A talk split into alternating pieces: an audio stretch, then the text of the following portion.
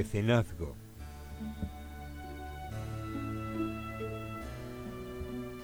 Bueno, yo quería comenzar con una cosa importante, porque siempre hablábamos y siempre nos reímos y siempre conversamos, pero aquí alguno sabe qué es la comedia o por qué nos reímos cuando algo pasa. La comedia es la razón de vivir. Eh, en parte sí, pero ¿por qué te ríes de algo? ¿Por qué algún chiste resulta gracioso y por qué en otro entorno cuando cuentas lo mismo no lo es? Te recuerda algo que has vivido y te... ¿no? Algo por cómico es como... Claro, lo que pasa con la comedia es que todo el mundo sabe lo que nos hace gracia, todo el mundo sabe lo que nos da risa, pero no sabemos el por qué nos da risa. Y aquí viene lo primero que es divertido, que para que exista comedia primero tiene que existir una contraposición de dos lógicas. Una que es la comúnmente aceptada por todo el mundo y otra que viene a romper con esto que es comúnmente aceptado. Pero lo más importante de la comedia es que es verdad y dolor. Si no existe la verdad y el dolor, no hay comedia, porque a diferencia de lo que se piensa, la comedia es una tragedia. Todo es dolor, todo es sufrimiento, todo la, pasas mal, pero es bien resuelta, por lo tanto no terminas llorando en un rincón, sino terminas feliz y alegre en una esquina. Pues aquí vienen los teóricos de la comedia que dicen que fuera del humano no hay nada cómico. Todo lo que nos hace gracia, todo lo que existe y todo lo que nosotros nos reímos con, de alguna u otra forma nos va a recordar lo que es nuestra humanidad, ¿no? Y aquí viene lo que es la risa. La risa termina siendo un encuentro, por así decirlo, con el espectador que te choca el cuerpo y que una vez rota, lo que te pasa con esto es que ya no puedes parar de reír. Comienzas a reírte en colectivo, comienza tu grupo de amigos y la risa es como este momento en el que esta tensión que se va creando, se va creando, termina de fracturarse. Tú nunca buscas la risa si no usualmente te terminas de encontrar con ella, porque la comedia es algo serio. Cuando tú no tratas la comedia de forma seria, intentas hacerte el gracioso y no funciona. ¿Por qué? Porque se nota que estás intentando hacerte el gracioso. ¿Y qué es lo que pasa? Que tienen que existir unos valores comunes. O todos entendemos lo que está pasando, o todos tenemos la referencia de lo que estamos viendo, o no nos reímos, porque nos resulta lejano a nosotros y por eso, por ejemplo, el sexo siempre va a ser gracioso.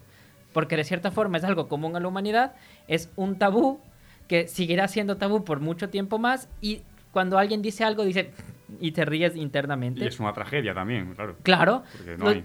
Existe una tragedia, existe una verdad, existe un dolor y todo termina jugando en torno a esto. Napoleón no pensaría lo mismo, creo. Entonces, claro, ¿qué pasa? Que aquí viene eh, los teóricos, que sobre todo un teórico de la comedia que es muy, muy guapo, que se llama Henry Bergson, y es muy guapo porque era fascista. Y claro, ¿por qué es muy guapo? Porque él decía que la comedia es algo que tiene que hacerte ver. Tiene que plantearte tu vida y el momento en el que tú te ríes es porque tú te sientes identificado con el personaje cómico. Tú te sientes identificado con lo que tú estás viendo y lo que haces es obligarte a replantear tu escala de valores. Tú no quieres ser el personaje cómico, pero te ríes porque sabes que puedes ser él. Porque perfectamente lo que le pasa a esa persona te podía pasar a ti, pero uf, menos mal que no me pasó a mí.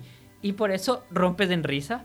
Y esto Bergson decía que esto lo que tiene que obligarte es aceptar el sistema social. Es un control social que Bergson decía que tenía que ejercerse a través de la comedia y que él lo planteaba como esto es así. Y por si acaso, Bergson también inspiró muchas de las cosas del nacionalcatolicismo de Franco. Entonces son cosas muy, muy curiosas. Y en eso entramos con la historia de hoy, que es de dos personas con bigote que hicieron muchas cosas y muchos problemas. Y claro, la cosa es que la peli se llama El Gran Dictador. Se iba a llamar El Dictador, pero lo que pasa es que por derechos de autor a Chaplin le tocó cambiar el nombre por El Gran Dictador.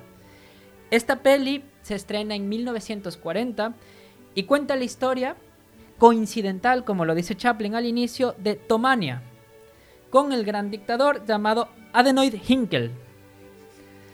Claro, no había ningún tipo de intención ahí de hacer mención a ningún hecho histórico que podría o no estar pasando en esa época, pero Chaplin dijo, venga, vamos a hacer reír, porque ¿qué es la comedia? Que no es, es risa.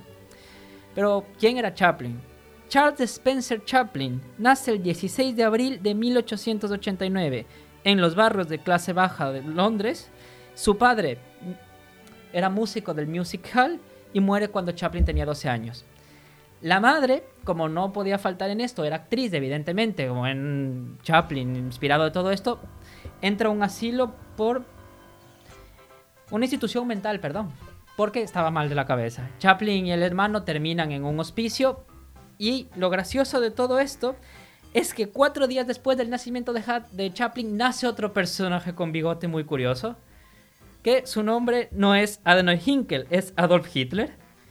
Y esto es interesante porque a lo largo de la vida de ambos personajes se van a empezar a ver muchas similitudes. Son líneas paralelas que van a empezar a vivir porque, claro, Hitler también tuvo varios problemas con sus padres, tuvo varios problemas en este sentido. Hitler quería estudiar artes.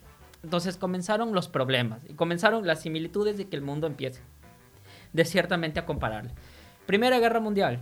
Por un lado, Chaplin se libra de ir al frente porque empieza a hacer películas para vender propaganda pro-estadounidense y pro-aliados y bonos de guerra. Hitler, en cambio, buen patriota. Él va a la guerra, pelea en la guerra y evidentemente un poco de antisemitismo se queda en todo esto.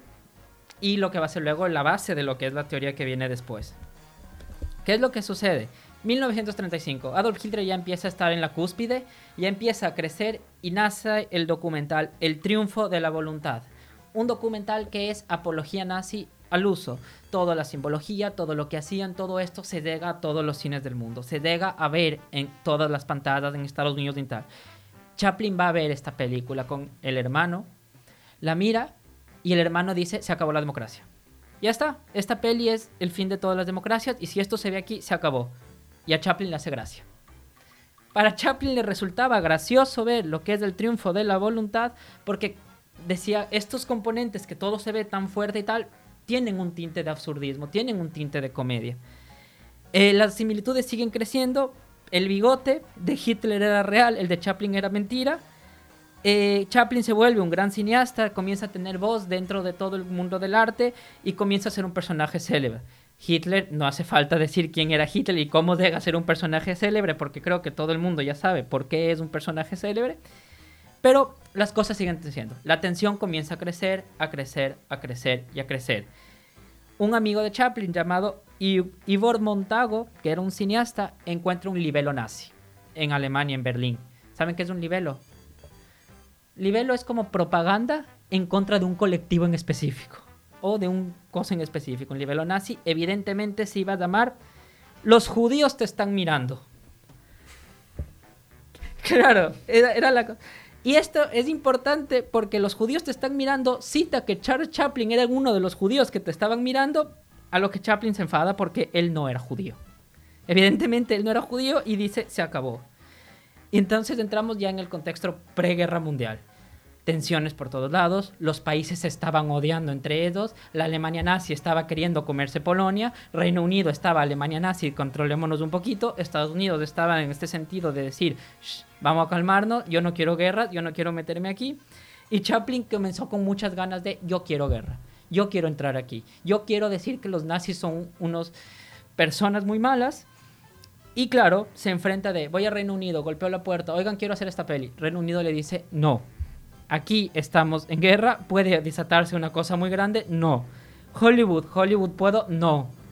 Los únicos que de hecho hablaban en contra del régimen nazi para esta época eran los hermanos Warner, que fueron los únicos que empezaron de cierta forma a sacar pelis en contra de todo esto y de cierta forma a enfrentar. Claro, sin dinero no hay peli. Y Chaplin decide, no, ahora la produzco porque yo quiero, con su productora United Artists. En 1939, inicia el rodaje, que dura tan solo 539 días. Chaplin ya ha destruido la moral baja, todo mal, la peli estaba siendo una tortura. Y el presidente de los Estados Unidos, Roosevelt, va a enviar todo su apoyo y va a decir que va a contar con la ayuda de la Casa Blanca para sacar su peli. Y Chaplin ya, con suerte y tal. Pero pasa un hecho que termina de decir, dale Chaplin, lanza la peli. Hitler invade Polonia. Y eso es ya lo que dice, esta peli tiene que salir sí o sí. Claro, en esta peli, Adenoid Hinkel comienza a ser retratado con toda su corte. Todos los personajes de la Alemania nazi empiezan a ser retratados de diferentes formas por Charles Chaplin. Por ejemplo, pone al personaje de Garbitsch, que era Goebbels, y al actor Jack Wacki, que era otro cómico bastante famoso de la época, lo puso como Benzino Napaloni. ¿Quién era Benito Mussolini?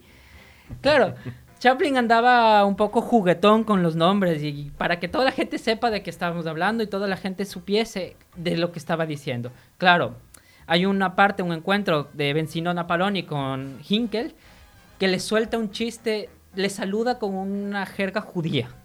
Y era parte del chiste de lo que se había formado y que Chaplin lo había introducido porque le parecía gracioso que se dé. Claro, esta peli empieza a tener problemas, ¿vale?